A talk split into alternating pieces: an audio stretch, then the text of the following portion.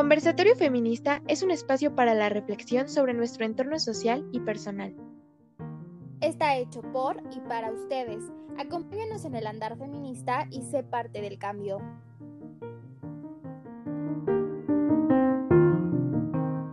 La policía no me cuida, me cuidan mis amigas. Comenzamos este episodio con esta frase que deviene de marchas feministas acá en México respecto a un caso en particular en donde varios policías violentaban a una mujer. Y así es, volvió a ocurrir y esta vez de manera brutal, de la manera más vil que pueda haber. Este episodio justo está dedicado eh, a ventilar la historia de Victoria Esperanza, una migrante del Salvador. Y antes de comenzar, eh, ya bueno, para comenzar, para abrir, le doy la bienvenida a Kelly, quien nos acompaña por segunda ocasión y con quien vamos a estar compartiendo la semblanza de la historia de Victoria. Kelly, te saludo con mucho cariño, ¿cómo estás? Hola Gigi, eh, muy bien, gracias. Eh, agradezco que se me haya invitado otra vez al, al espacio ya que como dices, pues es una historia bastante fuerte y que hay que seguir hablando para que no se olvide, porque es algo muy reciente. Así es. Entonces, este, me gustaría empezar eh, dando un poco de contexto para saber de quién estamos hablando. Y bueno, pues Victoria eh, es una mujer que emigró a México, eh, donde huyó con sus dos hijas. O sea, llegó aquí a México en el 2016. Una mujer salvadoreña de 36 años de edad. Bueno, en ese entonces tenía menos, pero actualmente tenía 36 años. Bueno, al llegar a Tapachula, ella solicitó ante la Comar, la Comisión Mexicana de Ayuda al Refugiado, solicitó su asilo donde después de, no tengo el tiempo exacto, pero se le reconoció con su calidad de refugiada por motivos de género. Eh, al ser refugiada aquí, eso quiere decir que tenía una protección internacional por parte de México y pues esta se violó totalmente cuando es asesinada a manos de la policía. Así es, eh, tal cual eh, lo dijo Kelly, el caso se dio a conocer por un video subido a redes sociales eh, que les voy a ser completamente sincera, no tuve el valor de ver, porque al parecer es justo el momento en el que Victoria muere a manos de cuatro policías hombres que utilizaron la fuerza bruta para controlar a Victoria. Eh, al pedir auxilio, eh, ellos intentaron callarla, sometiéndola violentamente hasta provocar su muerte. Cuando se percataron de ello, los policías la subieron a, a otra unidad, pero bueno, ya, ya todo había quedado grabado. Ahora, acá hay cosas enormemente terribles. Y la primera obviamente, pues es el uso excesivo de la fuerza policíaca en México contra las mujeres. Y la segunda es la discriminación con que fue tratada, tratada, Victoria desde el momento de su detención. Ellos sabían que no era mexicana y hay una violación tremenda a los derechos humanos que evidentemente es un problema que se viene arrastrando desde años, pero años atrás. Es así, Gigi, justo como lo mencionas. Y aquí, eh, ya que mencionaste todo esto, me gustaría mencionar el término de interseccionalidad, que pues tiene que ver con el género, la clase social, orientación sexual, nacionalidad, raza, categorías sociales que lejos de ser naturales y biológicas son construidas y están interrelacionadas. Cuando una de estas eh, categorías, una o más, se encuentran, dan como resultado a sistemas de opresión y dominación y justo a esto que mencionas, que es la discriminación, ¿no? Entonces podemos ver que Victoria es una mujer migrante centroamericana, sobre todo, también hay que recalcar eso, es morena, madre soltera y de bajos ingresos. Eh, ¿Por qué menciono todas estas categorías? Porque aluden a la interseccionalidad. Ella estaba en una eh, desventaja social digámoslo así, porque difícilmente esto le hubiera ocurrido a una mujer blanca, ¿no? Entonces refleja justo la discriminación y la violencia institucional. También aquí hay que recalcar que, justo como lo menciona Gigi, la forma en la que se detuvo también puede verse como una forma motivada por prejuicios raciales, ¿no? Y quizá por un trastorno de xenofobia, que como sabemos, para desenvolver un poquito este concepto, pues la xenofobia es un rechazo, una discriminación al extranjero o migrante, que puede ir justo desde el rechazo, pasando por agresiones eh, físicas y verbales y pues desencadenando en un asesinato, justo como, como pasó con Victoria. Y me hace recordar un poco eh, el caso de, de, George Floyd. Exacto. Del movimiento de Black Matters. Entonces, como que sí me, pues sí, o sea, van, son casos que, que podrían ir de la mano y se podrían ir de este enfoque, ¿no? Desde la xenofobia y la discriminación racial. Totalmente, totalmente. Eh, yo también pensé eh, justo en el caso de George Floyd. Eh, y es que de hecho hasta la manera en la que fueron asesinados es la misma. O sea, es exactamente la misma en la manera en la que fueron asesinados y es terrible. el término xenofobia está dado por la ONU que justamente es el odio hacia, hacia los migrantes, pero no, no el odio a todos los migrantes, sino realmente hay eh, un trasfondo de discriminación terrible.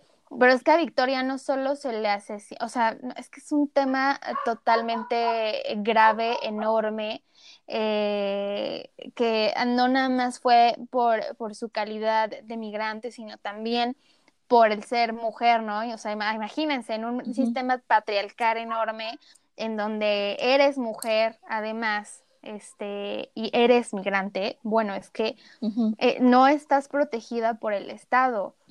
Les interesa informarse sobre los derechos humanos, su formación no está aunada a esto, es que nada.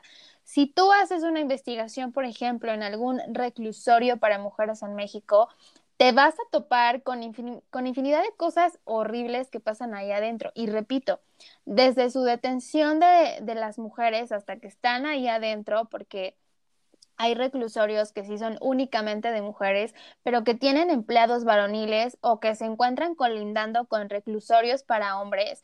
Y no te imaginas las barbaridades que pasan ellas, porque sus derechos no son respetados y entonces México sigue siendo país de nadie. Además de que el caso de Victoria eh, tiene un nivel de eh, gravedad que no se imaginan pero no fue tocado a fondo, como es que no, no podemos comparar países evidentemente porque tenemos una cultura muy distinta y porque el nivel de alcance evidentemente también es muy distinto, ¿no? Pero es que a mí me parece impresionante que el caso de Victoria no resonó, ¿no? O sea, lo, lo eh, resarcieron el daño, por así decirlo, el daño social, porque los creo que los cuatro policías, porque eran cuatro, eh, fueron destituidos de su cargo ya. Y evidentemente, eh, lo, interesante aquí también es que, y lo importante, es que el caso sí fue presentado como feminicidio. Fue presentado como feminicidio porque la mataron por el hecho de ser mujer y la discriminaron por ser mujer salvadoreña. Eso es algo muy importante de recalcar.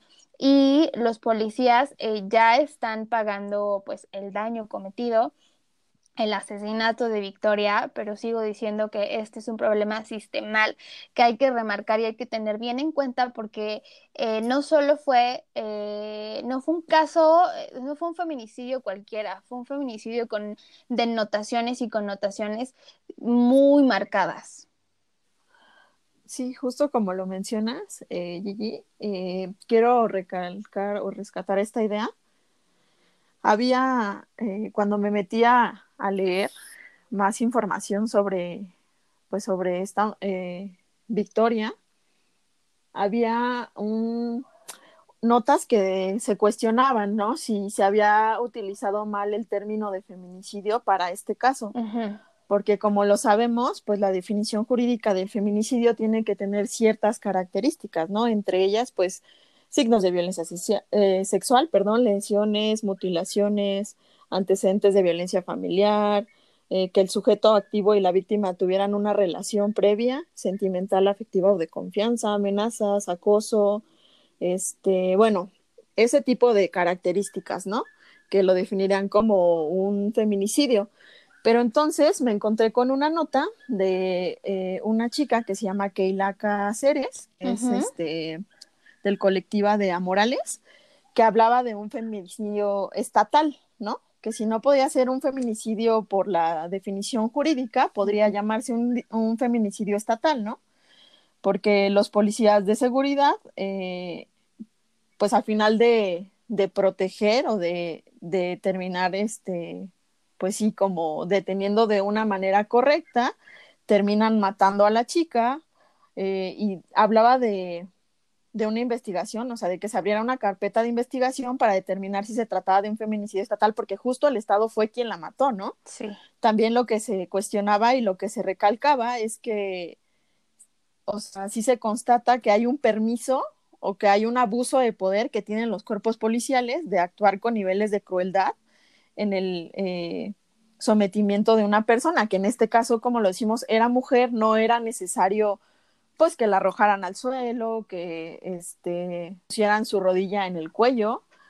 Y justo porque pues ella mencionaban eh, las personas que grabaron el video, yo también no lo pude ver completo porque pues me dio como, pues no sé, me dio mucha impotencia y rabia, ¿no? Pero mencionan que Victoria gritaba que no podía respirar con el poco aire que le quedaba, que no podía respirar. Entonces yo creo que no era necesario esa brutalidad y crueldad porque ni siquiera fue una... una eh, mencionan que ella había entrado al Oxxo a comprar un garrafón de agua y que en las cámaras se veía muy ansiosa, pero dando como con varias notas eh, pude deducir, o sea, no sé si estoy en lo correcto, pero es lo que yo deduje, que Victoria eh, tuvo un ataque de ansiedad. Entonces es por eso que ella no se portó violenta, no estaba gritando, porque también este, la detuvieron por, ay, ¿por qué era? ¿Por qué era? Mm, no me acuerdo, pero fue como por incumplimiento o por alteración en la vía pública, algo así. Ajá, supuestamente eh, los policías dicen que estaba en estado de ebriedad. Ajá, exacto. Pero eh, mencionan que pues que ella estaba como ansiosa, o sea, como que entró en una crisis y que no violentó a nadie, no estaba gritando, simplemente se le veía como de un lado hacia otro. Entonces considero que no era la forma en cómo la detuvieron, porque justo también después de que notaron que no había respirado, la llevaron a protección civil y ahí fue donde les dijeron que no la iban a recibir porque ella ya había muerto, ¿no? Entonces todo este abuso de poder y todo este permiso que se le da a los o que se ceden entre ellos, se me hace totalmente bruto y como dices tú, o sea, sí viene de una perspectiva de género porque era una mujer y no tenían por qué utilizar tanta fuerza al haberla pues eh, sometido, ¿no? A un arresto o a una eh, detención.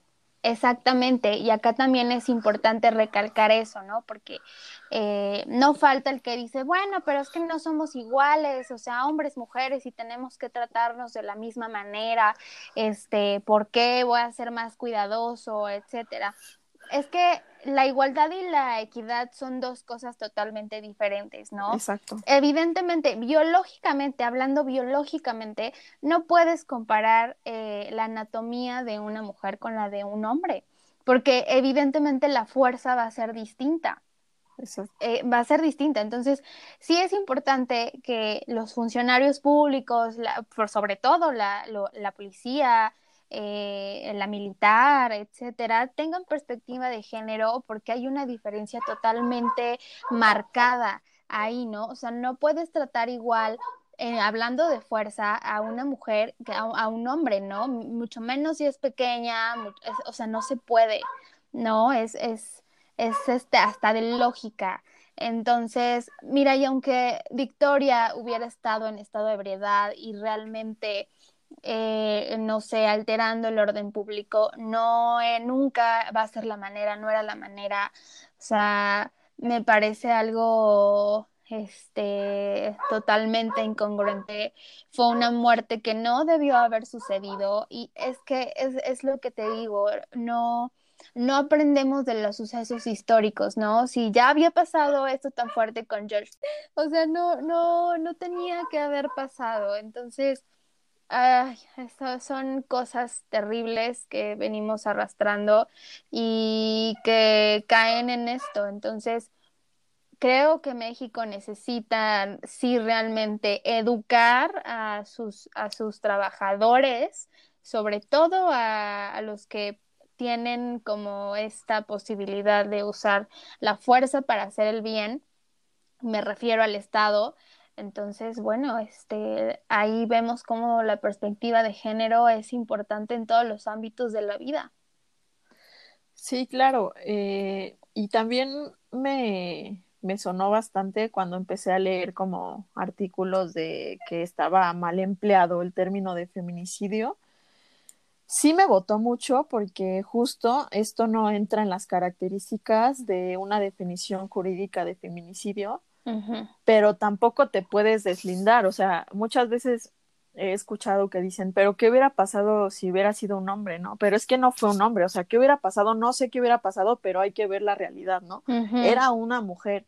Y justo por todas estas características que mencioné, todas las categorías sociales, estaba en una gran desventaja. Entonces, hay que ver, hay que ser también empáticos, porque justo como lo dices, así eh, hubiera estado ebria, hubiera estado, no sé, cualquiera haciendo, alterando el orden público, no era manera, o sea, no era manera de haberla detenido. Pudieron haberla, por lo que vi en el video, tenía este, las esposas, ¿no? Entonces con eso ya inmovilizas a una persona, demasiado. Sí. Entonces, también justo, o sea, la forma en cómo se les permite o en cómo se les enseña que se tiene que detener a alguien, hay que cuestionarse, hay que reeducarse, ¿no? En las políticas de seguridad, o sea, de sí, o sea, es como te decía, al final de cuentas entonces no sirven para detener, o sea, quieres matarlo porque justo como te decía en estos artículos que decía que estaba mal empleado el término, decía que si no cedía como feminicidio, pues iba a ceder como un homicidio con, con dolo, que es cuando hay una intención de matar a la persona. Así es. Pero sí no hay que quitarle esta categoría de feminicidio justo por todas las características de Victoria. Exactamente, que para empezar fue la violación a sus derechos humanos y eh, tiene mucho que ver el que sea, el que haya sido mujer, por supuesto que tuvo que ver, no es debatible, claro que tuvo que ver. Entonces, a mí me parece, o sea, la verdad es que, o sea, a mi parecer fue un feminicidio, como dices, estatal, y pues ni modo, hay que hacerse cargo de, ello. Creo que por ahí El Salvador también se manifestó en contra de, lo que había pasado acá en México, pues digo, con toda la, con toda la razón del mundo. Pero bueno, este, es claro, claro que, que necesitamos una reestructura, no nada más de las políticas públicas, de programas y protección, etcétera, sino realmente una estructura ya interna, o sea, ya, nada más, ya no nada más es externa para nosotros como ciudadanos, sino también interna para ellos, porque si no, esto se va a volver a repetir y evidentemente no queremos eso. Exacto. Y, y bueno, también este, como lo dices, o sea, ella pues eh, tenía que ser protegida, ¿no? Por México, justo por este digámoslo así, que a mí yo odio la burocracia, entonces odio decir términos legales, pero si hablamos en el marco de lo legal, o sea, una persona regular aquí en México, ¿no? O sea, tenía su, su condición de refugiada y México se comprometió cuando le dio su cuando le dio pues esa condición a protegerla porque ella salió del Salvador porque también su vida corría peligro allá y no olvidemos que ella es madre soltera y dejó a dos niñas. ¿no? Entonces también esa parte no hay que olvidarse. Y son niñas, son mujeres, o sea, las dos son mujeres. Entonces también no hay que olvidar eso. Y si no se quiere ver como feminicidio, pues entonces no hay que olvidar que el asesinato de Victoria se puede contextualizar desde el marco de la discriminación a las personas migrantes, ¿no? Que no tienen los mecanismos de protección, a pesar de que las leyes pues establezcan que deben ser objeto de protección como lo es en este caso, ¿no? Exacto, es, es, es eso, justamente son los prejuicios que tenemos. Vemos a un migrante y decimos, ah, seguramente no tiene papeles, por el simple hecho, no sé, de su color de piel, de cómo habla, de, no sé, cualquier cosa, los prejuicios, los juicios de valor siempre están presentes. Entonces, es obvio que tenemos que reeducarnos todos y no olvidar, por supuesto, el caso de Victoria, eh, jamás. Exacto, no, no debe ser olvidado y pues yo creo que esto solamente es una pequeña charla para, pues para la reflexión, ¿no? Porque con estas ideas se abre al debate, sí, claro, pero como dices tú, no es cuestionable ninguna muerte así, de este tipo tan brutal, tan eh, con exceso de poder, o sea, no, no es cuestionable, no es debatible, o sea, las ideas se pueden debatir, pero una muerte así no es, o sea, no entra en lo debatible ni en lo cuestionable, o sea, es algo que pasó y que justo no se debe olvidar y que está ahí. Justamente eso.